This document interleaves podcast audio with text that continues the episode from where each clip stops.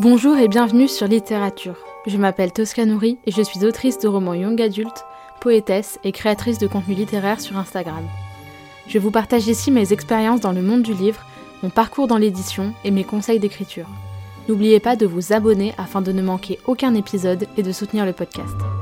Sur ce, préparez-vous un thé, installez-vous confortablement au coin du feu et c'est parti. Bonne écoute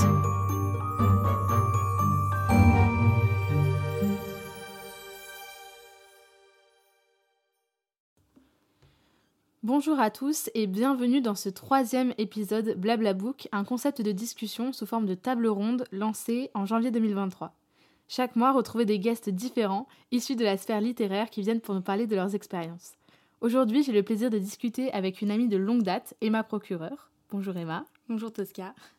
Alias euh, Pianissimo sur Instagram, que je suis très heureuse d'accueillir sur ce podcast. Vous le verrez, notre discussion aborde des thèmes gravitant autour de l'écriture de romans, la publication sur les réseaux, le syndrome de l'imposteur du point de vue d'une jeune autrice et aussi étudiante en édition. Bonne écoute et c'est parti. Bah, bienvenue Emma déjà, bienvenue euh, sur le podcast. Je suis très contente euh, que tu viennes. Est-ce que euh, tu peux... Bon déjà, je vais te donner un peu le contexte de notre rencontre. On s'est rencontrés sur Wattpad en 2010 à peu près. Peut-être à, peu près. Ouais, ça fait longtemps. ça, fait, euh, ça fait plusieurs années et on se suit mutuellement. Euh, T'avais pas Bétalu mon roman? Non? Tu l'avais lu juste? Ouais, je l'avais lu. T'avais pas été juge à un de mes concours ou un truc comme ça sur euh, WhatsApp? Si, c'est très possible. Je crois c'est ça, hein, t'avais été... Voilà. Donc, donc ça fait quand même longtemps qu'on se, connaît, qu'on se connaît avec Emma. On s'est rencontrés pour la première fois il y a quelques semaines. C'était pour la première scène ouverte à la librairie à soi, donc j'avais fait scène ouverte et atelier d'écriture de poésie donc voilà, Emma, est-ce que tu peux euh, te présenter un petit peu pour nos auditeurs, euh, pour qu'ils apprennent un petit peu à te connaître? Oui, alors euh, je m'appelle Emma, j'ai 19 ans. du coup, comme tu l'avais dit, je suis présente sur les réseaux sociaux littéraires, on va dire, sous le pseudo de Pianissimo. Et voilà, sinon... ah ouais, je suis en train de me servir un verre d'eau. je sais pas si on l'entend, mais... Ah oui, oui, on l'entend. J'avais pas prévu que ça fasse autant de bruit, donc désolée. Oui, et du coup, je je fais des études, euh, donc je suis en lettres appliquées et je, vais, je vise un master édition. Donc voilà, je, je suis très intéressée par ces milieux-là et vu que j'écris en même temps, euh, voilà. Le littéraire, et du coup, euh, quel a été ton parcours scolaire? Donc là, tu es en L3 de lettres appliquées. Et donc, quel a été ton parcours scolaire avant d'arriver à, à ta L3 de lettres appliquées? Alors, j'ai fait un bac littéraire et ensuite j'ai fait deux ans de prépa littéraire. Euh, c'est très universitaire, c'est très cadré, mais bon, c'est quand même euh, bonne source de culture. c'est Hippocagne-Cagne Ouais, Hippocagne-Cagne. En AL. Ouais, exactement. Donc c'est très littéraire, mais mm. euh, c'est sympa. D'accord, et du coup, qu'est-ce que tu retires de ces années d'enseignement et Qu'est-ce que, qu'est-ce que ça t'aura appris? Donc, avant, tu avais fait un bac littéraire, c'est ça Puisque toi, tu es l'ancienne formule du bac. Ouais. c'est ça, parce qu'on est nés la même année, mais comme tu as sauté une classe, du coup, tu es euh, un an avant moi, et donc, du coup, tu pas eu la réforme du bac. et donc, Petit coup de euh, chance. Ouais, bah moi, je, moi, je l'aime bien, cette réforme du bac, parce que j'aurais jamais pu faire ce que j'ai fait euh, s'il n'y avait pas eu. Genre, anglais, géopolitique, ça n'existait pas. Donc, genre, j'aurais été en ES, mais j'aurais fait des maths alors que je suis sous-merde en maths. c'est intéressant quand même. Ah ouais, non, non, mais ouais. les maths, non, mais vraiment, les maths. Oui, non, mais les maths, c'est pas grave. J'ai fini, j'ai quand même eu une fois une moyenne, hein une moyenne d'un trimestre à 2,7. Ouais. je devais pas être moi non plus quand j'étais en seconde. Donc, euh, donc je sais plus, je sais plus quand c'était, mais bref, bon, peu importe. Donc voilà, vous savez, vous connaissez mes notes de, de lycée. Enfin, c'était en Ouais, je crois que c'était en seconde. En seconde, euh, c'était l'enfer, l'enfer sur Terre. Bref, euh, est-ce que tu peux nous expliquer un petit peu comment tu en es venu à écrire, à quel âge tu as commencé, comment ça a commencé euh, voilà, comment comment t'es arrivé à te dire vas-y je vais poster sur Wattpad, enfin je vais commencer à écrire et je vais poster sur Wattpad. Euh, bon déjà je pense que comme beaucoup de gens j'écrivais des histoires nulles quand j'étais petite. Oui, mais comme, tout le monde. Euh, voilà, je pense enfin ouais voilà des trucs de fées et de dragons quoi. Exactement. Voilà. mais après bah je suis tombée, enfin je suis tombée sur Wattpad grâce à une amie en 2017 et bah, je venais juste pour lire des trucs gratuits à la base, parce que j'avais en fait, j'avais pas assez de sous pour m'acheter des livres toute seule euh, à l'époque, j'avais 12-13 ans. Et quand j'ai découvert qu'on pouvait euh, poster ces histoires, euh, j'ai pris au sérieux le, fait, enfin l'acte d'écrire, ouais, voilà. Et du coup, bah, c'est comme ça que j'ai commencé à poster des romans, bon, des petites fanfics aussi, de la poésie un petit peu, mais qui a beaucoup évolué depuis. Et puis, euh, puis voilà. Et après, je suis venue euh, sur Instagram, mais c'est un peu plus récent et j'ai pas forcément tous les codes pour bien, euh, pour, pour bien, comment dire, pour bien m'épanouir dessus. Mais je commence un peu à, à être de plus en plus à l'aise sur Instagram. Donc, Ouais, parce qu'on en parlait tout à l'heure, mais tu m'expliquais en off, puisqu'on a. Là, il est. Quelle heure Il est? 14h20 au moment où on enregistre ce podcast, mais elle arrive à 11h30, donc forcément, on a beaucoup papoté entre temps. Mais euh, tu m'expliquais tout à l'heure que c'était quelque chose que tu avais envie de faire, de la, de la création de contenu. Est-ce que, à ton avis, c'est plutôt euh, ton côté peut-être future éditrice qui parle ou c'est ton côté vraiment autrice et lectrice qui dit j'ai vraiment trop envie de partager euh, ce que je fais ou alors enfin en fait quel regard tu portes sur les lectures que tu lis? Moi je sais que enfin je dis ça parce qu'en fait je sais que depuis quelques années je lis plus les livres de la même manière. C'est-à-dire que je fais beaucoup plus gaffe. Avant où je me laissais vraiment porter je me posais pas de questions. Maintenant je regarde les mots. Par exemple ça m'arrive souvent quand je lis et que je vois un mot je me dis ah je veux bien réutiliser ce mot. J'ai littéralement une liste de mots dans mon téléphone de mots que j'ai lus dans des romans différents où en fait je me dis ça j'aimerais bien les réutiliser notamment pour la réécriture où je me dis bah c'est des mots qui collent à mon univers et que je pourrais complètement réutiliser donc je les note. Et donc je me suis rendu compte aussi que même dans la structure narrative je fais plus gaffe. Et, euh, et donc euh, voilà je me suis rendu compte que mon point de vue enfin voilà mon regard avait changé et où je décortique plus mais pas comme une éditrice ou comme quelqu'un qui voudrait par exemple faire un film euh, avec un, livre, tu vois, faire un scénario, quoi que ce soit, mais vraiment de me dire, regardez un peu le toit, tous les rouages qui sont en marche. Alors c'est vrai que c'est compliqué parce que je suis quand même vraiment une lectrice, j'adore ça lire, donc je me laisse quand même très vite embarquer dans les trucs, mais j'aime bien faire ça. Est-ce que toi, donc ta volonté de lire peut-être plus ou de, de partager ton, ta passion sur les réseaux, c'est plus dû à ton avis à est-ce que c'est plus influencé par ton côté autrice ou ton côté peut-être future éditrice puisque tu voudrais faire un master euh, en édition? Je pense que c'est un peu un mélange de tout. Parce qu'en plus, j'ai une formation hyper euh, cadrée à cause de la prépa, ou grâce à la prépa, je sais pas trop. Mais j'ai analysé des textes en long, en large et en travers. Et du coup, bah, forcément, j'ai un regard euh, de comment dire, d'analyse un peu, mais pas forcément d'analyse euh, en mode structure narrative, personnage, etc. J'ai presque une analyse mot à mot en mode ça c'est une figure de style. Ça, tu vois, ah ouais, tu vraiment, vois genre vraiment extrême dans le extrême dans l'analyse. C'est pour ça c'était dur de m'en détacher et c'est pour ça que j'ai pas beaucoup lu de lecture plaisir en prépa parce que bah, j'étais dans l'analyse dans l'analyse. Oui, c'est sûr et... que lire Hunger Games en cherchant les figures de style, c'est voilà. compliqué. Mais du coup, là, euh, là, je reprends peu à peu contact avec la lecture euh, bah, plaisir, avec des univers qui me parlent, des personnages, etc. Et là, j'ai une approche euh, bah, déjà de passion. J'aime lire, j'aime les mots, tu vois. Et j'ai quand même une petite approche en mode est-ce que ça c'est cohérent? Est-ce que les, personnages évoluent bien? Dans quel, dans quel sens? Euh, du coup, donc euh, on, en avait, enfin, on en a déjà un peu discuté tout à l'heure euh, en off, toujours. Mais tu disais que tu n'étais pas forcément satisfaite de ce que tu postais sur les réseaux, que tu avais du mal en fait à, être satisfaite de ce que tu faisais. Tu me disais que souvent tu archivais tes posts, genre parce que tu n'arrivais pas à voilà, t'étais pas satisfaite tout simplement. Est-ce que tu, tu, as déjà ressenti le syndrome de l'imposteur? Enfin, est-ce que c'est quelque chose dans lequel tu te retrouves? Est-ce que tu as parfois l'impression peut-être que euh, soit par exemple le fait de dire euh, bah, pourquoi je fais ça s'il y a plein d'autres personnes qui le font et peut-être euh, que tu te dis que les personnes le font mieux que toi ou alors est-ce que tu t'as as pu avoir des moments où tu dis j'arrête ça sert à rien enfin voilà comment, comment est-ce que tu te ressens vis-à-vis -vis de ça? Honnêtement, moi, ça m'arrive très souvent le, le syndrome de l'imposteur. Euh, depuis que j'ai commencé Booksta, euh, j'ai recommencé mon compte un nombre incalculable de fois et les gens qui me suivent depuis le début n'en pouvaient plus. Enfin, mm. j'en rigolais en story, mais les gens disaient mais, mais arrête, mais fais, prends des décisions et tiens-les jusqu'au bout parce que je faisais que d'archiver. Parce que j'étais pas fière de ce que je faisais, j'avais l'impression que les autres faisaient mieux, que du coup bah, mon contenu ne servait à rien. Et en fait, bah, c'est que depuis quelques temps, depuis un peu moins d'un an, que je commence à prendre conscience en ce que je propose, mm. que je me dis c'est moi qui le fais, donc il n'y a que moi qui peux le faire de cette manière-là. Et ça me, ça me donne envie de continuer, mais c'est vraiment, au début, c'était vraiment très dur de... De te trouver, en fait. Ouais, exactement. Mm. Est-ce que ça, tu as l'impression que c'est quelque chose qui est influencé par les statistiques? Ou est-ce que c'est vraiment juste toi vis-à-vis -vis de toi et peu importe euh, les résultats entre guillemets que ça donne et même si on sait qu'on poste pas pour ça tu vois mais est-ce que est-ce que ça joue dans la balance ou pas? Ouais honnêtement oui moins maintenant mais quand même, parce que quand on a un post qui flop, enfin, moi j'ai pas beaucoup d'abonnés, donc c'est peut-être pas le même rapport par rapport à toi, ton nombre d'abonnés, etc. C'est- franchement, c'est les mêmes choses. Franchement, Ouais. ça, ça c'est un truc que j'ai j'ai appris, enfin que j'ai appris, que je comprends en fait, et que, que je comprends au fur et à mesure, tu vois aussi. Enfin, que c'est pas, une révélation comme ça, mais j'en prends d'autant plus conscience. C'est que, en réalité, peu importe l'échelle, tu peux parler de 500, 5000, 50 000 ou 500 000 abonnés, globalement, tu vas avoir les mêmes préoccupations.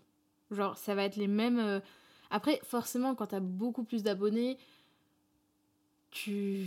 Comment dire Bah, c'est une échelle différente. en Oui, fait. c'est une échelle différente, mais en soi, franchement, ça change pas grand chose. Hmm. Et même dans ta vie, moi par exemple, je vois que je fais quasiment autant de vues sur mes stories maintenant que j'ai 7000 abonnés que quand j'en avais 700. Parce qu'en fait, quand t'as 700 abonnés, t'as peut-être moins d'abonnés, mais t'as des abonnés qui sont vachement plus à fond derrière moi. Et moi, peut-être des abonnés. Alors, il y a mes amis proches, on va dire mes amis. euh, voilà, on va dire j'ai peut-être une trentaine de personnes autour de moi vraiment proches qui me suivent un peu dans tous mes projets. Et encore, parfois, il y en a qui n'ont pas lu mes livres. Parce qu'en fait, c'est vraiment, on est amis en tant que personne. Tu vois, si tu veux, on a un lien de personne à personne. Et après, t'as peut-être 100 personnes derrière qui sont vraiment, et même pas, hein, franchement 100, je pense qu'il y a moins que ça. Après, il y a aussi les abonnés silencieux. Moi, je sais qu'il y a beaucoup de gens, tu vois, où par exemple, dans mes épisodes de podcast, ça m'a souvent dit, n'hésitez pas à m'envoyer un message, je vois le nombre de vues, euh, enfin, je vois le nombre d'écoutes d'épisodes, euh, s'il y a deux personnes qui m'envoient, je vois, je sais pas, par exemple, j'ai 100, 100 écoutes par épisode, si j'en ai deux qui m'envoient un message, je me dis, c'est sans doute pas parce qu'il y a 98 personnes qui sont pas intéressées, je me dis, c'est que t'es peut-être 98 timides, en fait.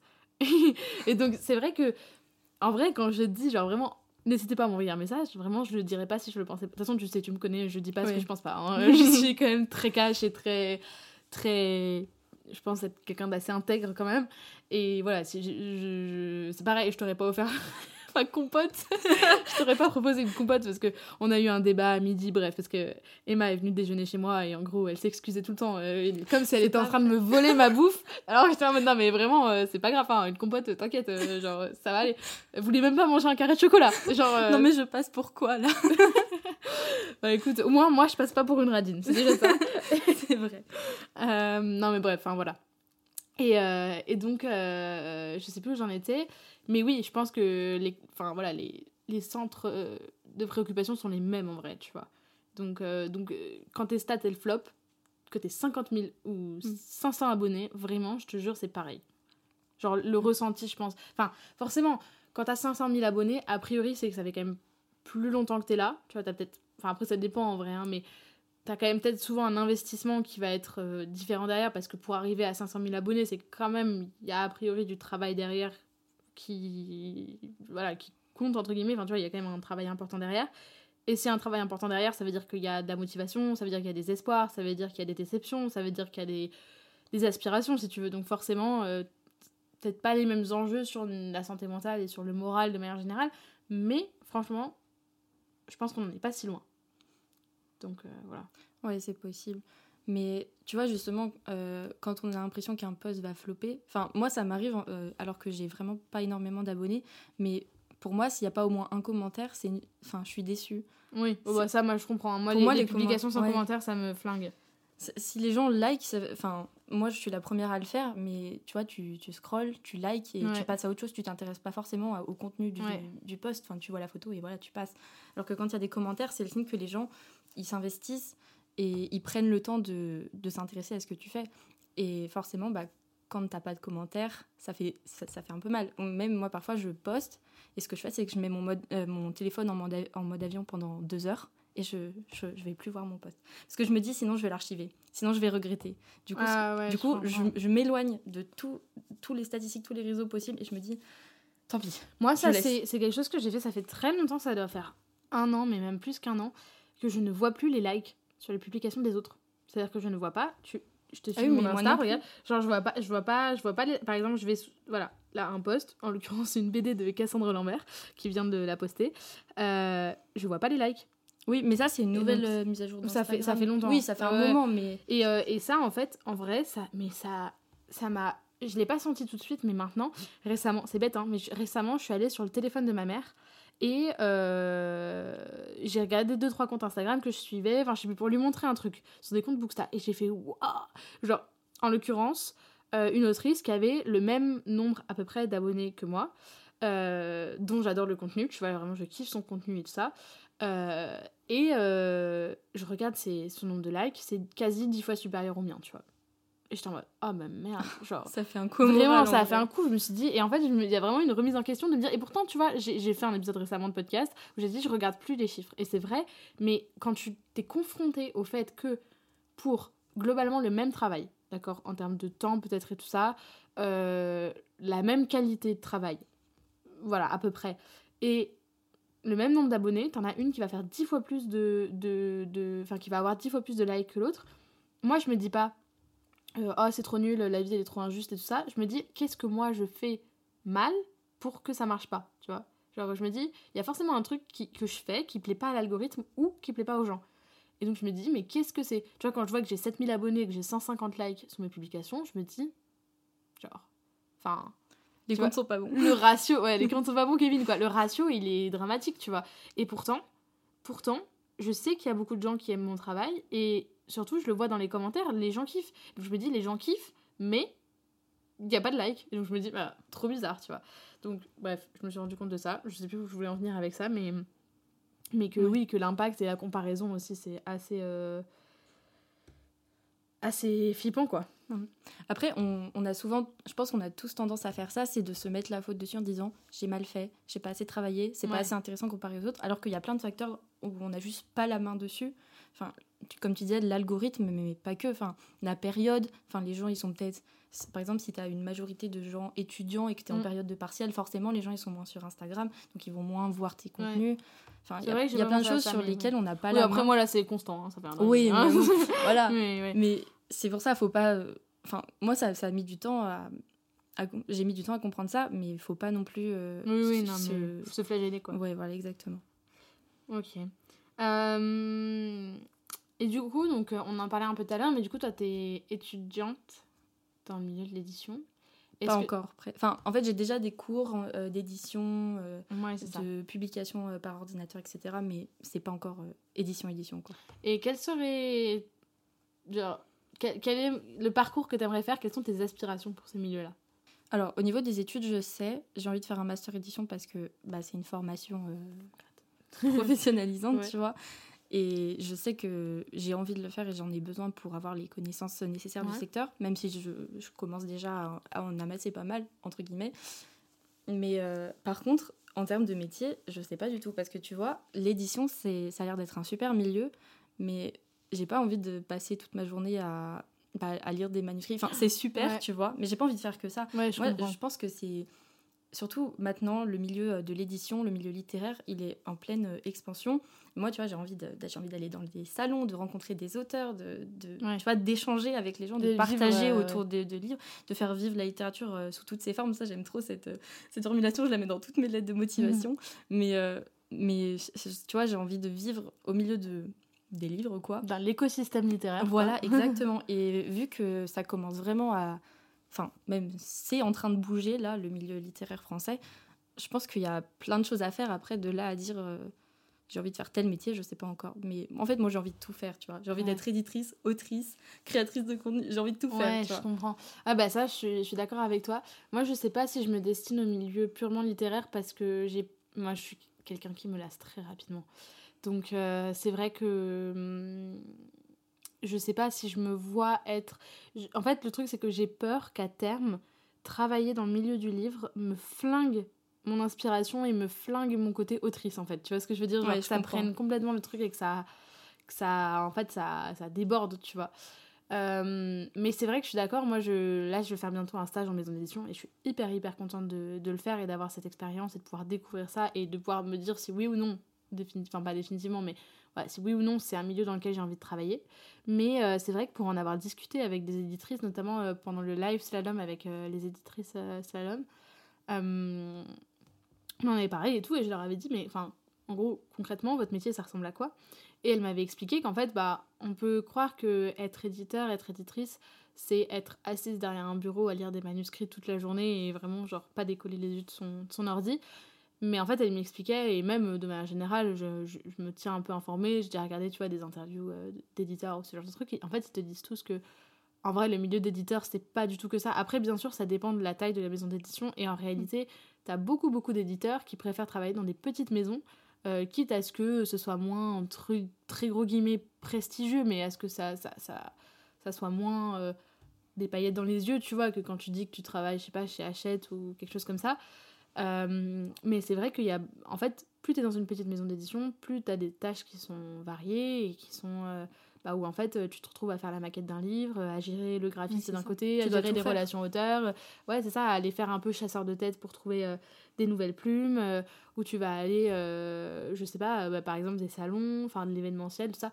Moi, je sais que pour le coup, je, je, me, je sais pas si je me vois vraiment éditrice parce que j'ai vraiment la passion de la lecture et j'ai peur que, pareil, devenir éditrice, tu vois, me flingue un peu mon truc en mode. Moi, j'aime bien profiter des livres une fois qu'ils sont finis, tu vois. Genre, euh, et c'est même pour ça, c'est récemment, on m'a pas mal demandé si je faisais de la bêta lecture. Et j'étais en mode, bah non. Déjà parce que j'ai pas le temps. Et éventuellement, je peux le faire pour mes potes, tu vois. Mais vraiment pour mes potes proches, tu vois. Genre, je le ferai pas euh, pour n'importe qui non plus, quoi. Et c'est enfin c'est vraiment le fait de me dire genre j'ai envie de profiter du livre fini genre euh, fait chier quoi de passer de passer là pour enfin tu vois alors je préfère le découvrir une fois qu'il sera fini quoi donc donc ouais donc je comprends complètement ce que tu dis. Et Moi, je suis assez d'accord en vrai. Après, euh, enfin, moi, je sais pas trop, tu vois, à ce niveau-là, je sais pas mm. trop si je préfère accompagner les auteurs, les histoires, euh, bah, de fil en aiguille, faire un, de faire une idée et ensuite d'avoir un produit, euh, un objet, quoi, tu vois, un objet que tu peux tenir dans les mains. Après, voilà, comme tu dis, c'est trop bien aussi d'avoir le plaisir de la lecture, de, de découvrir un livre fini, un, un univers bien ciselé et tout. Euh, oui, on dit. Non, ficelé, pas ciselé. ciselé, oui. Bah, ciselé, ça peut être bien, bien, bien fini, avec les bonnes finitions. Oui, oui, bah pourquoi pas, mais effectivement, euh, oui, d'accord. ouais. Mais ouais, du coup, je sais pas trop ce qui me plairait le plus. Et c'est pour ça que là, bah, j'ai envie de rester dans le milieu du livre, ça c'est sûr et certain. Après, de là à voir euh, ce que je ferai plus tard. Je ne sais pas encore, mais mais voilà. ok. Alors, euh, il se trouve qu'on a, on a vite fait préparer cette. En fait, il faut se faire, ça, ça s'est fait à la dernière minute. Bah, en fait, on a choisi hier. Hier, ouais, on s'est dit, on se voit, euh, parce qu'en fait, Emma habite à Lyon et tout, et, et on s'est vu du coup deux fois. Euh, bah, une fois à la, à la librairie à soi et tout, on avait dîné avec Phyllis. Et une fois, bah, pareil, librairie à soi, on a dîné avec Cassandre, à chaque fois dans un, dans un burger. Et on a à chaque fois passé deux très bonnes soirées. Et, euh, et, donc, du coup, je lui ai dit, bah écoute, si tu as des questions, des thèmes, enfin, des trucs que tu voudrais aborder euh, dans le dans l'interview, euh, enfin, bon, l'interview, c'est même pas une interview, c'est vraiment une table ronde, vraiment discussion chill, pas Un peu carré la table, mais. Ouais. Carré pour une interview? Bah, la table carrée, pas la table ronde. Oh oui, oh là, oh là, là. Les jeux je l'avais euh. pas. Oui, parce qu'on est chez moi, donc on est dans, dans, mon, dans mon appart étudiant et, euh, et j'ai une table carrée. Ok, j'ai mis du temps à comprendre. On peut couper au montage ma blague nulle? Non, on coupera pas au montage.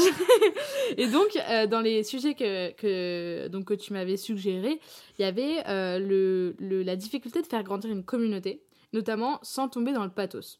Et donc, je voulais savoir ce que, ce que tu entendais par le pathos et quel est le rapport en fait que tu entretiens aux réseaux sociaux et comment tu envisages la communication, notamment des auteurs, mais ça peut être aussi d'autres choses, mais comment tu envisages ce milieu-là et comment tu le perçois en fait? Euh, bon, déjà, j'ai aucune base euh, en communication, hein, faut le dire. Oui, bah, mais si t'as fait euh, Can Voilà.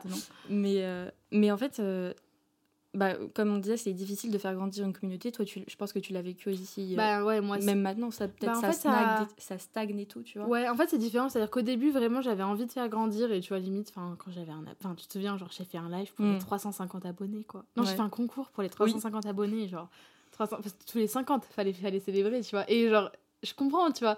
Et maintenant, je suis là en mode. Euh, des fois, je peux perdre 50 abonnés par jour presque. Enfin, mm. j'exagère, mais c'est un peu ça, tu vois.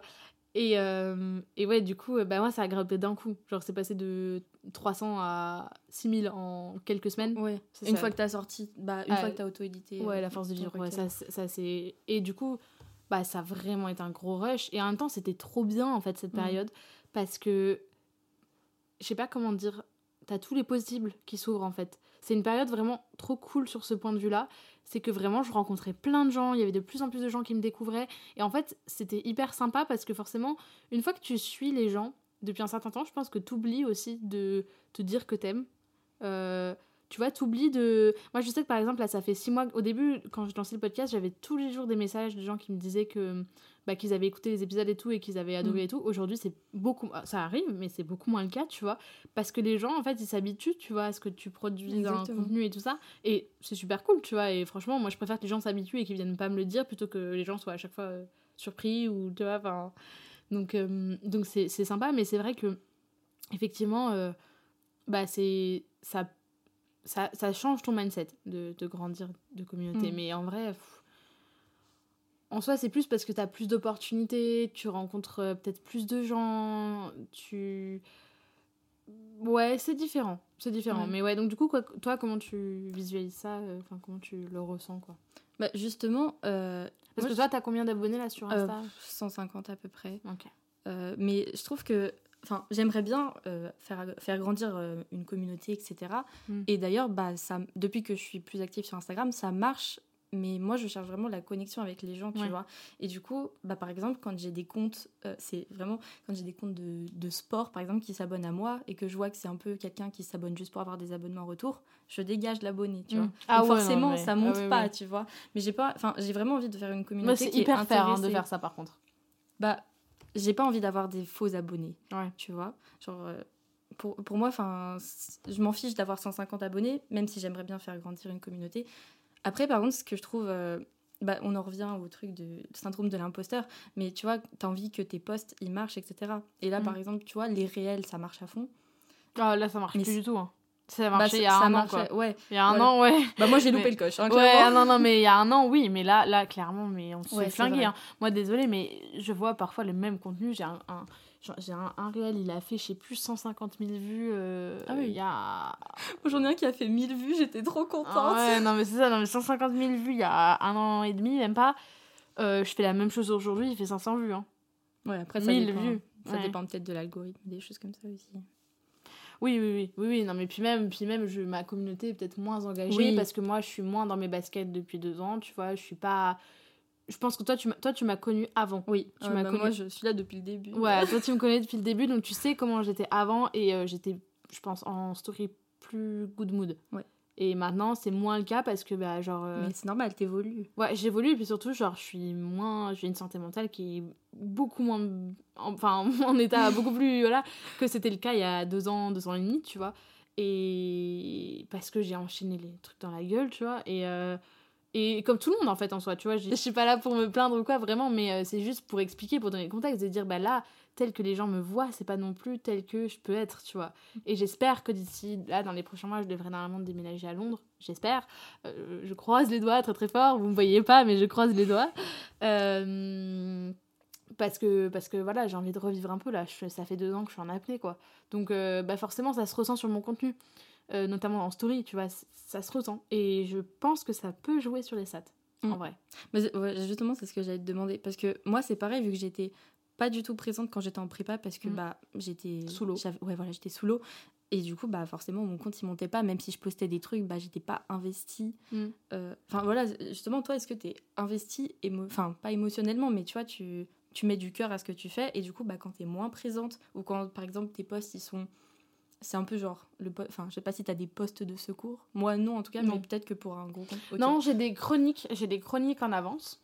Ouais, oui, mais voilà, j'ai des chroniques, j'ai des, parce que j'écris les textes quand je les lis et j'ai pas toujours l'occasion de prendre des photos. Par exemple, là, je sais pas, la semaine dernière, ah bah non, j'ai pas écrit la chronique, c'est un mauvais exemple. Mais par exemple, j'ai lu euh, sous, les étoiles de, sous les étoiles de Bloomstone Manor de Marie Orchard, si je dis pas de bêtises. C'est édité chez Casterman, je le vois. Bon, j'ai pas mes lunettes donc je peux pas le lire, mais il est dans ma bibliothèque en face de moi.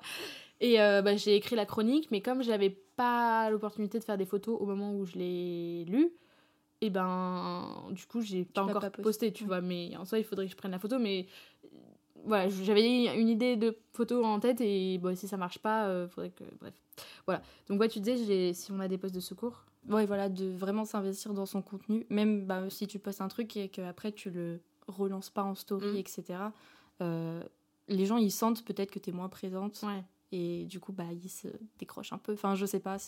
Moi, c'est ce que je vois depuis l'extérieur parce que j'ai pas une grosse communauté et je poste pas très régulièrement. Mais ouais non bah je sais pas je sais pas si les gens ressentent euh, tant que ça parce que je sais pas si les gens j'ai pas le mot français mais care tu vois ils, Ils, font, attention. Ouais, Ouais. Ils font attention, tu vois. Je sais pas si Ils les gens s'y intéressent et si les gens y accordent de l'importance autant que ça peut en avoir pour moi ou pour euh, Mm. des abonnés peut-être qui, qui me portent peut-être plus euh, d'estime, tu vois. Je sais pas, il y a, il y a sans doute des gens qui le voient pas et qui s'en foutent, tu vois. Genre ils voient passer mes posts dans leur feed et euh, ils s'en tapent et c'est très bien. Enfin, je m'en fous, tu vois. Évidemment, il y en a. Euh, parce que quand je te- comme je te dis, hein, sur 7000 abonnés, on considère que t'as 700 personnes, t'as toujours à peu près 10% qui vont... Et encore 10% c'est le max, hein. c'est le max. C'est-à-dire que sur une communauté, t'as... Et plus ça augmente, c'est ce que je te disais tout à l'heure, Mm. plus ça augmente, plus ça baisse en fait. Donc si t'as 10% déjà de ta communauté qui voit le post, je dis même pas qui le like, hein, le Mm. voit, c'est déjà énorme. Donc, sur ta... Donc moi, c'est-à-dire que c'est à peu près 700 personnes. Mais quand je vois que sur 700 personnes, t'en as à peu près que 150 qui like, je me dis, bah potentiellement, ça veut dire que t'en as euh, 600, 550 qui s'en foutent, tu vois. Et c'est pas Mm. grave, genre, je franchement, je vis très bien avec. Je me dis, euh, des normal, enfin, je prétends pas que mon contenu soit le plus intéressant de la Terre, ou tu vois, enfin, genre, euh, moi, j'aime bien ce que je fais, mais euh, t'as des dizaines, des centaines de personnes qui font la même chose que moi, et donc il y a pas de raison que, que moi, ça se démarque du lot, tu vois ce que je veux dire. Mais justement, du coup, c'est peut-être mieux d'avoir un petit compte parce que moi, j'ai 150 abonnés et à chaque fois, j'ai environ une cinquantaine de likes par post. Du Ah, c'est bah, énorme. Ouais, c'est beaucoup. énorme. Bah, comparé à. Ouais, voilà, c'est- en fait, c'est vraiment une question d'échelle, quoi. Genre, Mm. Comme tu dis, plus ça monte, Bah, si et tu plus trashes l'écart aussi, est si tu trashes tous les comptes de sport, Oui, voilà. moi tu trashes tous Mais les du comptes fake, euh, c'est ça pour ça baisse. c'est intéressant. Bon, c'est bien d'avoir des abonnés, etc. Mais d'avoir des abonnés investis, c'est encore mieux. Ouais, ouais, carrément. Moi, c'est vrai que j'essaye souvent, tu vois, notamment dans les podcasts, mais je le dis aussi en story, tu vois, vraiment, n'hésitez pas à m'envoyer des messages et tout, mais vraiment, genre, je le pense sincèrement, tu vois. Si j'ai pas le temps de répondre aux messages, ils attendent. Parfois, il y a des trucs qui peuvent attendre plusieurs jours dans ma dans ma dans ma, ma boîte de messagerie parce que bah genre j'ai pas le temps ou j'ai pas l'énergie ou voilà parfois je lis le message et je mets du temps à répondre je mets en non lu parce que euh, souvent c'est en plus le pire c'est c'est- je me sens hyper ingrate, mais en vrai, euh, c'est la réalité, tu vois. C'est souvent les messages les plus gentils où j'ai le plus de mal à répondre. Quand, Ouais. Notamment quand j'ai une santé mentale de merde, tu vois. Quand, c'est- quand ça va pas trop, tu vois. Et ben, j'ai souvent beaucoup de mal à répondre aux messages gentils parce qu'en fait, euh, j'ai toujours peur de pas répondre à la hauteur de, du truc, tu vois. Et du coup, souvent, je vois le message, je mets en non lu et je peux mettre genre une semaine à répondre, tu vois. Mais après, c'est pas grave. Enfin, les euh, gens, ils peuvent oui, oui. attendre, tu vois. Mais ce que je veux dire, c'est que, en gros, euh, ouais, plus, plus t'as d'abonnés, moins les gens sont. Et peut-être plus t'as de distance aussi. Tu vois, c'est difficile Mhm. aussi. C'est difficile d'avoir. euh, Bon, après, moi, j'ai pas une énorme communauté, hein, 7000 personnes, c'est pas. Enfin, Mais tu vois, c'est ça le truc. En fait, on se dit 7000 personnes, c'est pas beaucoup parce qu'on est tellement habitué à avoir des gens aux millions d'abonnés que pour nous, oui, c'est pas non, beaucoup. mais même. Alors non, que s'il y avait 7000 personnes qui venaient te voir, euh, Oui, tu oui. serais pas bien. hein. Oui, oui, oui. non, mais voilà. Non, mais par contre, c'est vrai que sur, euh, sur au niveau des opportunités, au niveau Oui, de. Voilà. Ça, Moi, suis je sais que je, mon- je dois être honnête, tu vois. Mon contrat en maison d'édition, je l'aurais peut-être pas eu, ou en tout cas pas aussi simplement. Enfin, pas aussi simplement.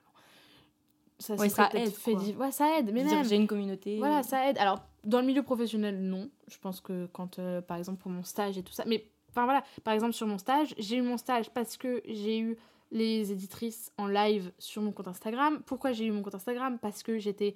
part- Enfin, je suis partenaire de la maison d'édition. Pourquoi je suis partenaire de la maison d'édition? Parce que j'ai quand même une certaine visibilité. Donc, en fait, tu dis, finalement, est-ce que j'aurais pas eu mon stage parce que j'ai la visibilité? Tu vois? Ouais. Et donc, en fait. euh, c'est- tout ça quoi c'est un, un cercle vicieux enfin vertueux du coup Oui.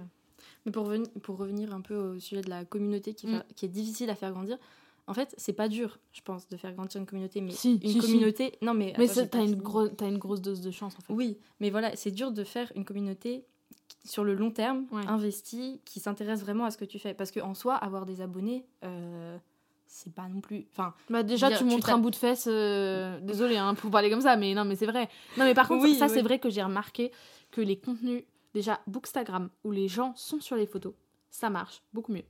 Ouais. Et, euh, et moi, je suis pas toujours à l'aise parce que, déjà, mais c'est. oh, c'est horrible. Enfin, c'est pas horrible, mais je fais toujours en sorte de. Enfin, en principe, de ne jamais apparaître sur deux photos d'affilée. Je sais pas pourquoi, j'ai l'impression qu'on va me prendre pour une nana narcissique si je me mets sur toutes les photos. Alors que c'est pas le cas, tu vois. ouais. Mais j'ai tellement cette peur qu'on me dise non mais la meuf, euh, ça y est. Et puis il y a aussi le fait de te dire, tu vois, demain j'ai un prof de mon école de sciences politiques qui est à mille lieues du contenu Bookstagram et qui... voilà, Bookstagram, c'est vraiment un, un milieu très fermé. Comme on disait, c'est un peu une, une secte. Ouais, c'est ça, c'est un peu une secte et c'est un milieu, genre. Enfin, les gens qui connaissent pas ce milieu, ils se disent, mais c'est quoi, c'est timbré, tu vois? Et, euh, et, et, et donc, je me dis, là, à tout moment, euh, il y a des gens, ils tombent sur ma photo euh, de deux lunes et 200 où, euh, enfin, voilà, on- je suis quand même dénudée. Après, bon, c'est Non, mais elle est trop tout, Par vois. contre, la photo est vraiment magnifique. C'est gentil. Mais voilà, ou même genre euh, euh, le tome 2 de La Princesse sans visage, là, euh, Le Royaume des Chimères, je suis en mode. euh, Enfin, ça, je serais mal à l'aise, tu vois. donc, donc, euh, donc, ouais, bon, bref, ça. ça ouais, voilà. Donc, Ah comment, ouais, en comment fait, tu ce perçois que, ça? ce que je voulais dire quand j'avais noté la petite idée vite fait, euh, sans tomber dans le pathos, c'est de dire oh là là, c'est vraiment trop dur de faire grandir une communauté. Tu vois, Mm. genre, enfin, oh là là, regardez mes posts, euh, vraiment, regardez tout ce que je travaille, vous pourriez au moins me donner un peu de reconnaissance en échange, tu vois. C'est ça, c'est ça dont je Ouais. veux parler. Parce que ça, c'est vraiment pas le bon mindset en fait, je pense. Genre, Ouais. si tu fais du contenu pour. Enfin, c'est bien de faire du contenu pour les gens, mais si tu le fais pas avant tout pour toi, pour partager ce que tu aimes, c'est pas. Tu vois ce que je veux dire? Je suis d'accord avec toi. Et moi, en vrai, euh, c'est toujours. euh, Mais en fait, tu vois, parfois, tu te dis. Aussi, quand tu demandes aux gens de le faire, tu vois, notamment sur YouTube, c'est devenu. euh, Genre, enfin, moi, il y a quelques années. Enfin, en 2014-2015, les gens ne demandaient pas, disaient pas abonnez-vous et tout, tu vois. Oui, mais oui. Et ils se sont mis à le faire, et le fait est que je pense que ça a marché. Si autant de gens se sont mis à le faire, c'est qu'en fait, parfois, il suffit de dire aux gens, bah voilà, écoutez, je produis. Je suis d'accord avec toi, c'est- chiant, de, ce- cette mentalité est pas, pas toujours hyper euh, agréable, surtout en tant que, que spectateur, c'est pas très agréable. Mais c'est vrai que parfois, je peux comprendre que quand tu passes énormément de temps à faire un contenu et tout, et que, bah en fait, t'as pas envie que ça tombe dans le vide, et en fait, t'as envie que les gens qui sont ta cible, bah, aient accès à ça, et t'as envie que ça les intéresse, tu vois. Et du coup, t'as envie de, de leur dire, bah voilà, allez voir, et puis bah, n'hésitez pas à liker, quoi, tu vois. Parce que tu te dis aussi, euh, bah, comme je te disais, comme t'as tellement de choses derrière, c'est pas. euh, le truc, c'est que quand t'as une communauté qui grandit, c'est plus seulement des chiffres pour des chiffres, tu vois. C'est. En fait, c'est. Je trouve que effectivement, je te disais, il n'y a, y a aucune différence entre. Enfin, pour moi, entre une petite communauté ou une grande communauté en termes d'enjeux. Euh, c'est c'est à la fois vrai et en même temps, je me dois de pas rectifier ce que j'ai dit, mais de, voilà, de mettre un peu de nuance. C'est vrai que quand tu as une plus grande communauté, derrière, tu vas avoir des enjeux différents. Pareil, je te donne un exemple, tu vois, le podcast. En fonction du nombre d'écoutes que je fais, je vais pouvoir euh, valoriser ce nombre d'écoutes dans les sponsorings. Je vais pas demander la même chose si je fais 100 écoutes que si j'en fais 1000 euh, logique. à titre, voilà, à titre indicatif, pour 100 écoutes, ça va être à peu près entre, euh, disons, 5 et 10 euros par épisode pour du sponsoring. Pour 1000 écoutes, ça va être euh, 55, 60, 70 euros par épisode. Et mine de rien, si tu touches des sommes plus importantes, tu peux investir dans du matériel de meilleure qualité. Tu peux. euh, Enfin, tu vois, par exemple, euh, le micro, je me le suis, je me suis acheté, euh, voilà, j'ai j'ai tapé dans mes économies pour l'acheter, mais c'est le sponsoring qui le rembourse. Donc tu te dis, bah oui, ça n'a pas d'importance, enfin, c'est des chiffres et on s'en tape et, et voilà, et franchement, on s'en fout, enfin, tu vois, c'est des chiffres pour des chiffres, mais en même temps, quand tu as une communauté qui prend de l'ampleur et tout ça, parfois tu as aussi d'autres enjeux de te dire, bah en fait, c'est la communauté qui peut me donner les moyens de continuer à faire ce que je fais, tu vois. Ouais, Et mais du du coup, là, c'est t'as un côté. Enfin, ce que tu, ce que tu faisais avant, c'était vraiment pour le pur plaisir. Enfin, je te dis pas qu'il y a plus de plaisir maintenant, tu vois. Mais hum, là, t'as un côté professionnel, euh, t'as un côté économique, enfin financier qui rentre Oui. en jeu, euh, avec des partenaires, des. des Bah en vrai, moi j'ai jamais été rémunérée pour parler de livres. Oui. Je les reçois gratuit, je, reçois très souvent des services presse, mais il faut savoir qu'avec un service presse, la maison n'a pas son mot à dire sur ce que je dis. Je peux déglinguer le livre si j'ai envie, euh, ils pourront rien dire. Par Oui, oui, contre, ça c'est une chose. si je suis rémunérée, là, euh, c'est correct de leur envoyer euh, avant et de leur dire voilà, est-ce que ça vous convient? Mais si ça leur convient pas, bah, c'est le même prix, tu vois. Genre, euh, en soi, ils t'envoient des trucs et c'est pour que tu donnes ton avis. Donc, si t'as pas aimé, tu peux dire vraiment ce que tu veux, tu vois. Par contre, c'est vrai que pour les partenariats type euh, bah, autres que des livres, euh, effectivement, là, euh, oui, ça, ça peut compter, ouais. Oui, mais comme tu dis, même pour le sponsoring euh, Le de, ton, podcast. de ton podcast, Mais par Euh, contre, ils ont pas, tu vois, Ride Control qui, qui vont sponsoriser la saison 3, ils auront pas leur mot à dire sur ce que je dis dans mes épisodes. hein. Genre, oui, je- Ah non, genre Oui. vraiment, hein, ils ont- moi je les, je, les, je les poste sans leur demander leur avis. Hein. Il y a jamais. oui, ils n'ont Non. pas un droit de regard dessus. Absolument pas. Mais tu as quand pas. même une dimension professionnelle à ton Ouais. travail. Ouais. Moi, je, enfin, moi, pour moi, mon compte euh, Instagram, ma, ma création de contenu sur les réseaux, c'est un truc en plus que je fais sur mon temps libre et j'ai aucun enjeu professionnel. Toi, as, avec une grosse communauté, euh, tu as des enjeux. Enfin, maintenant que tu as des partenariats, des choses, des trucs, tu as des enjeux un peu plus. euh, Ouais, bah en fait, c'est. Ça va pas tant être. En fait, en soi, moi, ça change pas ma manière de faire, tu vois. Oui, je ferais la même chose si c'était pas des partenariats si c'était pas des trucs. Je ferais, je ferais tout pareil. Très sincèrement, je ferais tout pareil. Sauf, par exemple, tu vois, euh, je comptais prendre des vacances pour le podcast parce que j'ai un voyage prévu en mai-juin, enfin, fin mai, début juin. Et je comptais mettre le podcast en pause pendant deux semaines, parce que je pars pendant deux semaines. Euh, je comptais mettre en pause parce que en fait ça me faisait chier de poster des épisodes et je sais pas du tout si j'aurai du réseau je pense pas que j'aurai du réseau ou en tout cas pas je pourrais pas prévoir euh, voilà et donc du coup en étant pas sûre d'avoir du réseau je me dis bah en vrai je préfère prendre des vacances et mettre le podcast en pause. Et bah là du coup avec le partenariat je vais pas pouvoir le faire parce que euh, bah, on, on s'est arrangé autrement on s'est arrangé pour une durée de trois mois et donc bah je peux pas mettre en pause pendant deux semaines euh, voilà. Ça fait quatre épisodes en moins je peux pas faire quatre épisodes en moins. Genre ils ont payé pourtant euh, je dois faire En fait, tu as des contraintes. j'ai plus de contraintes, mais en soi, ça change pas ma manière de faire les choses. En vrai, je ferais le même contenu si, si j'étais pas rémunérée. C'est juste que par exemple, bah, pour le podcast, tu vois, si j'ai besoin d'acheter du matériel, si j'ai besoin de trucs, bah, je me dis, bah, je peux. Alors que sinon, je pourrais pas, tu vois. Genre, euh, là par exemple, il faut que je me rachète probablement un filtre anti-pop ou un, enfin une, euh, une espèce de mousse acoustique. Euh, bah. Bon, après, en vrai, c'est des sommes dérisoires. hein. Un filtre anti-pop, c'est quoi? 10 balles. Donc en soi, je peux mettre 10 balles, tu vois, mais.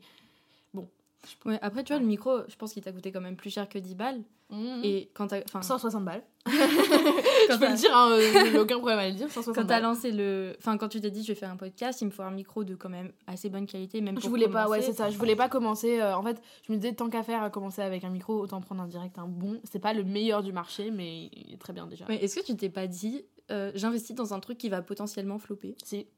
Mais c'est pour si si et c'est d'ailleurs pour ça que j'ai pas j'ai pas j'ai pas fait j'ai pas j'ai pas pris la couverture parce que du coup euh, au moment où on enregistre ce podcast on est la veille de la nouvelle couverture mais j'ai une nouvelle couverture du podcast qui arrive. Euh, Emma du coup maintenant tu es au courant. Et, euh, et en fait j'ai pas je voulais depuis le début faire faire une couverture par cette illustratrice et je l'ai pas fait parce que justement bah c'était trop enfin c'était le prix est tout à fait correct hein. enfin je veux dire c'est normal de payer ce prix là il y a pas de souci vu le travail que ça demande de faire une illustration comme ça c'est normal tu vois. Enfin je veux dire euh, Oui, l'illustratrice voilà elle, elle dans- pas d'amour et d'eau fraîche voilà. Et, et à l'époque bah, je pouvais juste pas enfin genre j'étais en Mm. mode bah je peux pas mettre ce prix là alors que je connais pas du tout la viabilité du format. Enfin c'est pas possible tu vois. Donc du coup j'ai fait avec les moyens du bord. Mais pour le micro là pour le coup c'est différent parce que un, un podcast avec un mauvais son tu l'écoutes pas. Ouais. donc voilà. Et d'ailleurs je me demandais est-ce que euh, parce que on, on en parlait tout à l'heure un petit peu des pseudos et tout ça et Ah on oui. se demandait parce que du coup toi tu alors tu écris sous ton vrai nom non sur Wattpad t'es pianissimo aussi Oui. voilà ouais donc toi tu, bon, tu, tu écris sous un pseudo parce que Euh, il, est, il a toujours été là. il a toujours été là, mais tu donnes quand même ton nom. Et euh, du coup, on en parlait, et en fait, euh, bah, tout à l'heure, tu me demandais euh, voilà, si moi j'avais toujours écrit sous mon nom, et moi je t'avais dit que bah oui, j'avais toujours écrit sous mon nom parce que, bah, euh, en fait, c'était venu naturellement. Ça Enfin, en coulait fait, de source. ouais, c'est ça. En fait, euh, moi j'ai commencé à écrire à on- 10, 11, ouais, 10, 11 ans, et du coup, euh, moi je te disais que, bah, en fait, j'avais créé mon compte Wattpad. euh, de manière vraiment enfin c'était une application de lecture pour moi et en fait c'est après que j'ai commencé vraiment à, à écrire dessus et à poster et du coup j'avais mis direct mon prénom et, euh, et que c'était logique pour moi et en fait bah j'ai toujours fait comme ça et en fait bah mm, voilà et même j'étais assez mal à l'aise à l'idée d'écrire sous pseudo c'est quelque chose qui me met pas super à l'aise et quelque chose avec lequel enfin en tout cas je sais que moi j'aimerais pas écrire sous pseudo parce que euh, j'aurais l'impression que c'est pas moi et Oui, t'as as besoin d'avoir que ce soit lié à ton identité. Ouais, voilà, et puis, et puis même, en fait, je vois pas l'utilité, tu vois, pour moi. Genre, euh, je suis ben, je suis à l'aise avec ce que je fais. Et je voulais savoir si toi, c'est. Du coup, euh, si c'était venu, pareil, d'une volonté. Enfin, ton, ton pseudo, d'une volonté de garder cette partie de toi privée. Ou alors de, de garder toi, Emma, privée aux yeux de gens qui te lisent. Ou alors euh, de garder pianissimo privé aux yeux des gens qui te connaissent. Et, ou les deux. Alors ça, j'ai beaucoup, beaucoup réfléchi. Euh, à une époque, euh, enfin, au tout début, c'était évident que je restais sous pseudo parce que euh, bah, j'avais besoin de garder l'écriture comme une part secrète de moi. Donc c'était vis-à-vis de ta famille? Voilà, de, Enfin, mes- de ta de famille, mes- tes familles, ouais, des voilà, amis, des gens enfin, qui me connaissaient. Ouais. J'avais pas envie que les gens sachent que j'écris, que j'écrivais. Et après, euh, au fur et à mesure, vu que j'étais de plus en plus à l'aise avec ma plume, que je me disais non mais vraiment je kiffe, j'ai envie de professionnaliser ça. Enfin, Mm. en fait j'ai plein de projets dans la vie, tu vois, j'ai envie de Ouais. tout faire. Mais voilà, l'écriture je kiffe, j'ai envie d'en être fière. Et c'est là que j'ai commencé à me dire bon, on va mettre le prénom sur les réseaux, tu vois, ça ça Mm. me dérange pas. Bah, ça humanise aussi. C'est vrai qu'un compte 100% sous pseudo, oui, t'as très peu de chances de... que ça marche, tu vois. Moi, à part Étricure, euh, donc mon copain, euh, bah, même Théo, il a mis son nom. Donc en soi, Mais franchement, un pseudo où personne ne connaît ton nom, Mm. c'est chaud quand même. ouais, je suis d'accord. Ça, ça peut, mais pff, tu rames. hein. Parce que ça humanise en fait d'avoir un, un nom public. hein. Et du coup, tu vois, moi, quand j'ai commencé à mettre mon prénom euh, Ouais. su- sur les réseaux, tout ça, et bah, c'est à ce moment-là que j'ai commencé à gagner des concours d'écriture sous mon vrai nom. Ouais. Donc, euh, Emma Procure. Voilà, c'est pas un secret vu qu'il est dans la. Ouais. Vu qu'on l'a dit au début. Mais du coup, c'est là que je me suis dit, qu'est-ce que je fais? Est-ce que euh, je me crée un. Est-ce que tu te dissocies les deux en Ouais, fait? voilà. Est-ce que j'ai réfléchi au début à me créer un nom d'auteur, donc de garder mon prénom Emma et de trouver un truc pour mettre derrière. Mhm. En fait, je me suis dit, bah non, en fait, j'ai envie de, de rassembler les deux parts pour tout garder, tu vois. Bon, Et être intègre en fait. Ouais, dans exactement, bottes, parce que euh, Pianissimo, ça fait partie. En fait, ça fait toujours partie de moi. Mais c'est un pseudo, ouais, c'est pas un nom de plume. C'est ça, voilà, c'est un pseudo, mais il a, il a trop fait partie de moi pour que je m'en débarrasse aussi facilement, entre guillemets. Oui, je comprends. Mais j'ai quand même envie d'a- d'affilier mon véritable nom à mon travail parce que bah, j'ai envie d'en être fière, surtout que je me destine à un une- milieu littéraire. au milieu littéraire, donc dans tous les cas, bah, ça gêne. Enfin, je veux dire, c'est pas comme si je faisais une. Comme on disait tout à l'heure, c'est pas comme si je faisais un. J'étais militaire ou un truc comme ça, tu vois, un truc Ouais. euh, bien cadré euh, par l'État et tout, où tu peux pas forcément avoir euh, Mm. du contenu qui se balade sur Internet comme ça, même s'il n'y a rien de, de ouais. honteux ou quoi. Notamment, je sais que Erin Beatty, donc l'autrice de Deux lunes et deux sangs et de La couleur du mensonge, elle est militaire. Bon, après, c'est aux États-Unis, ouais? mais elle est militaire, ouais. Ah, Ouais. ok, c'est Et d'ailleurs, elle bouge elle a tout le temps avec ses. en- Elle a quatre enfants, je crois. Enfin, en tout cas, elle a plusieurs enfants et elle bouge tout le temps avec, euh, avec euh, son mari et ses enfants. Ils, bougent tout le Ah, temps, c'est ils changent d'endroit. Donc, euh, ouais. Mais après, voilà, tu vois, tu peux être militaire et tout, mais je pense en France, c'est peut-être pas la même chose, mais si tu as envie de distinguer deux parts de Il y, a une, vie, ouais, il y a un rapport à la personnalité publique qui est très Ouais. différent pour moi en France mm, et aux c'est États-Unis. peut-être pour ça aussi. Ouais. Donc, ouais. Et vis-à-vis de ta famille, c'est quelque chose que tu dis, que t'écris? Je l'ai dit quand ça a commencé à devenir sérieux et que j'ai gagné des concours d'écriture. Enfin, gagner, euh, c'est un grand mot, hein, j'ai reçu des petits prix, euh, tu sais, genre les petits prix sur le côté en mode ouais, allez, on va te mettre un petit coup de cœur parce que, bon, t'es pas le premier prix, mais on a quand même bien aimé, tu vois. Ouais, enfin, ça, ça fait quand même une reconnaissance, ça fait, ça fait un truc, un cadre officiel, euh, ça donne Ouais. une légitimité à ton écriture. Et c'est quand ça a commencé à devenir sérieux que bah, j'ai mis ma famille au courant. Bon, maintenant ma famille, elle est en mode, euh, enfin pas toute ma famille, mais une partie, elle est en mode oui, bon, ok, t'écris, on s'en doutait pas du tout, tu vois. euh, euh, Ouais. T'es en littéraire depuis toujours et tout. Mais euh, mais c'est que récemment que, que j'ai vraiment eu l'envie de, de lier et mon vrai, mon vrai nom et mon activité sur les réseaux.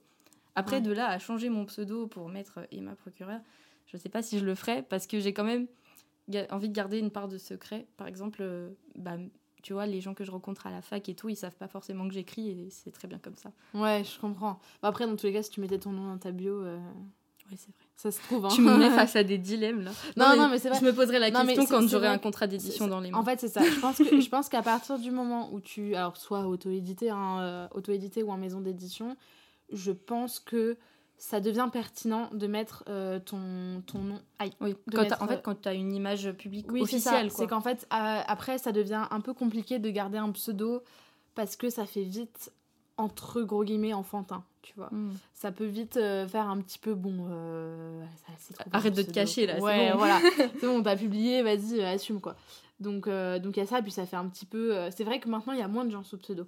Il y en avait plus au début d'internet parce que bah, tu vois, même par exemple si je prends des gens connus, je sais pas, par exemple Enjoy Phoenix, Enjoy Phoenix, euh, Mm. maintenant quasiment, enfin elle elle-même, j'écoute son podcast euh, Toile notamment que j'adore, que je trouve hyper intéressant, euh, où elle expliquait dans un épisode, ah, je crois que c'était avec Sananas, Sa- Sana, bref, une, une influenceuse. Il me semble que c'était dans cet épisode-là où euh, elle parlait justement du pseudo et du nom et de comment elle, elle se voyait, si elle se voyait en tant que Marie Lopez ou Enjoy Phoenix. Et elle disait, bah, pour moi, Enjoy Phoenix, c'est mes débuts, c'est c'est une part de mon identité, mais elle dit, mais la vraie personne, c'est Marie Lopez, tu vois, c'est elle, la vraie, quoi. Et moi, c'est vrai que je, depuis que je suis passée, donc avant, j'étais, moi je suis Tosca.nourri, donc c'est mon prénom et mon nom de famille, euh, mon vrai nom de famille, mon, vrai prénom, on insiste encore une fois. Non, parce que j'ai encore des potes à Montreuil, euh, je, je l'expliquais tout à l'heure à, Emma, mais des gens, euh, des amis, hein, qui me disaient Non, mais bon, allez, vas-y, maintenant qu'on se connaît bien, c'est quoi ton vrai nom? Bah, Tosca Nourri. bah, non, mais allez, vas-y, ça va, allez, casse le mythe. Bah, non, mais c'est vraiment mon vrai nom, genre. et j'ai été jusqu'à leur montrer ma carte d'identité, quoi. Donc, euh, donc ouais, bref. Et, euh, et c'est vrai que moi, j'ai senti quand même une espèce de. En termes d'image, un gain de maturité, tu vois, de se dire t'abandonnes le pseudo. Et, et ça n'empêche pas que tu vois que ça peut faire une partie de toi et que. et de le réutiliser plus tard euh, si besoin, tu vois. Mais. ou pour d'autres choses. Mais c'est vrai que. Ouais, le fait d'avoir un.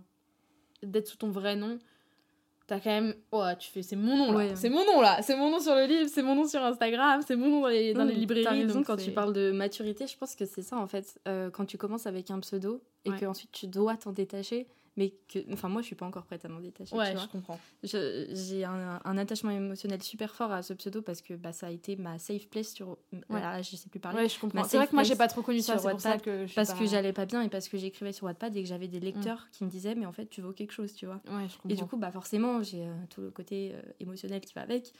Mais comme tu dis c'est vraiment une une logique de maturité de mettre son prénom presque de dire je suis cette personne, j'assume mon travail. voilà, tu vois, c'est une, une, dimension concrète. C'est pas je enfin je dis pas que être derrière un pseudo c'est se cacher, pas forcément, tu vois. Bah mais si si c'est une petite protection. Est-ce que c'est négatif? Non. Est-ce que c'est se cacher? Oui, c'est quand même dissimuler. Oui, voilà. Et la question c'est est-ce que la dissimulation est quelque chose de mal? Non, pas forcément. Non. Moi, je suis pas très à l'aise avec ça, mais je l'ai toujours dit, je l'assume et je suis plus à l'aise avec les gens enfin pas avec les gens mais je suis par exemple sur des messages sur Instagram je suis plus à l'aise avec des gens où c'est un nom que avec un pseudo, tu vois, à répondre aux messages. Le pseudo, je sais pas, moi, immédiatement, ça me met une barrière, tu vois.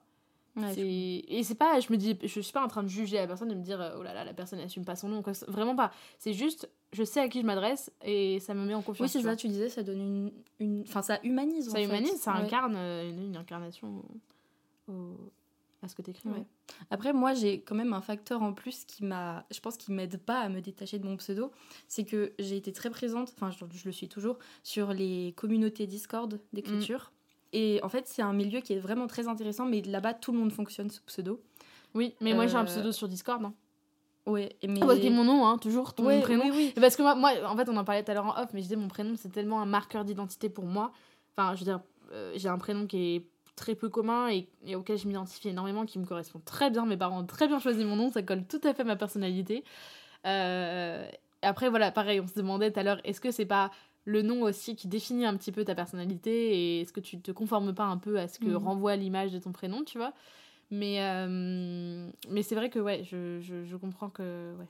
Mais ouais, comme tu dis exactement, ça nous définit tout le prénom. Enfin, on, on vit avec depuis toujours. Mais quand, quand tu as passé une grande partie de ton adolescence à être derrière un pseudo. Bah, ça devient une part de ton ouais, voilà, c'est ça. Et moi, je pense que c'est aussi pour ça que j'ai du mal à m'en détacher, de me dire j'assume mon travail et tout ce, tout ce que je fais sous mon vrai nom. C'est parce que euh, mon vrai nom, ça a été euh, lié à ma vie IRL, à l'école, euh, à ma famille, etc. Et le reste, c'était. Mes... Bon, Ta vie civile, quoi. Ouais, voilà, exactement. Et le reste, c'était mes petites passions dans mon coin, tu vois. Ouais. Ton... En fait, c'est ton côté artiste. Ouais, voilà, exactement. Bah écoute, euh, Emma, merci beaucoup d'être euh, venue sur littérature. Est-ce que tu as un message, euh, notamment pour les jeunes auteurs? Est-ce que tu as un mot de la fin pour, pour les jeunes auteurs qui nous écoutent des, voilà, Quelque chose à transmettre? Ça donne une grande responsabilité parce que moi aussi je suis une jeune autrice. Bah oui, bah moi aussi. Hein, T'inquiète, moi je donne des leçons. Enfin, j'ai hésité à me lancer dans le podcast. la seule chose qui m'a fait hésiter, c'était de me dire je j'ai peur de me positionner en tant que personne, entre guillemets, sachante, euh, parce que j'ai 20 ans, enfin même pas 20 ans, j'ai 19 ans. Euh, j'ai signé un contrat d'édition, j'ai même pas encore commencé le travail édito, mon bouquin est même pas sorti. Bon, après, j'ai quand même auto-édité deux livres, donc j'ai la légitimité à parler de l'auto-édition, mais le reste. Et il y a une grosse, un gros, mais ça revient à syndrome de l'imposteur en fait. Est-ce qu'on n'est pas légitime à parler d'écriture parce qu'on n'a pas été publié ou parce que voilà? Non. Genre, est légitime à parler d'écriture celui qui écrit. Bah justement, Voilà. je vais, re- je vais reprendre ça. C'est que en fait, euh, tout le monde a quelque chose à dire, même si euh, on se sent pas légitime, etc. Tout le monde a quelque chose à dire. Et n'importe quel euh, jeune auteur, s'il a envie d'écrire, bah, qu'il écrive. Il a quelque chose à dire. Et euh, Désolée, je suis en train de boire et, c'est trop dur de garder mon C'était sérieux. comique, ouais. Oui. Mais oui, voilà. Si, quelqu'un a quelque chose à dire, il trouvera quelqu'un qui saura l'écouter. Il faut juste qu'il ose. Je pense que c'est le plus important. Et qu'il soit. Enfin, qu'il ose et qu'il qu'il fasse en sorte d'être fier de ce qu'il fait. C'est. Voilà. Se donner les moyens d'y arriver et oser. Voilà. D'accord, bah, c'est un, c'est un joli mot de la fin. Merci beaucoup, euh, Emma. Merci à toi. d'être venue. Et merci du coup à tous nos éditeurs de nous avoir écoutés. Moi, je vous donne rendez-vous euh, dimanche prochain pour un nouvel épisode de littérature. Des bisous Merci beaucoup de m'avoir écouté. Si vous aimez littérature, vous pouvez laisser un commentaire sur votre plateforme d'écoute préférée et en parler autour de vous. C'est un soutien immense. Retrouvez chaque mercredi et chaque dimanche à 8h un épisode solo de partage d'expérience un blablabook, une author view ou un edit minute. Prenez soin de vous et je vous retrouve dans quelques jours pour un nouvel épisode.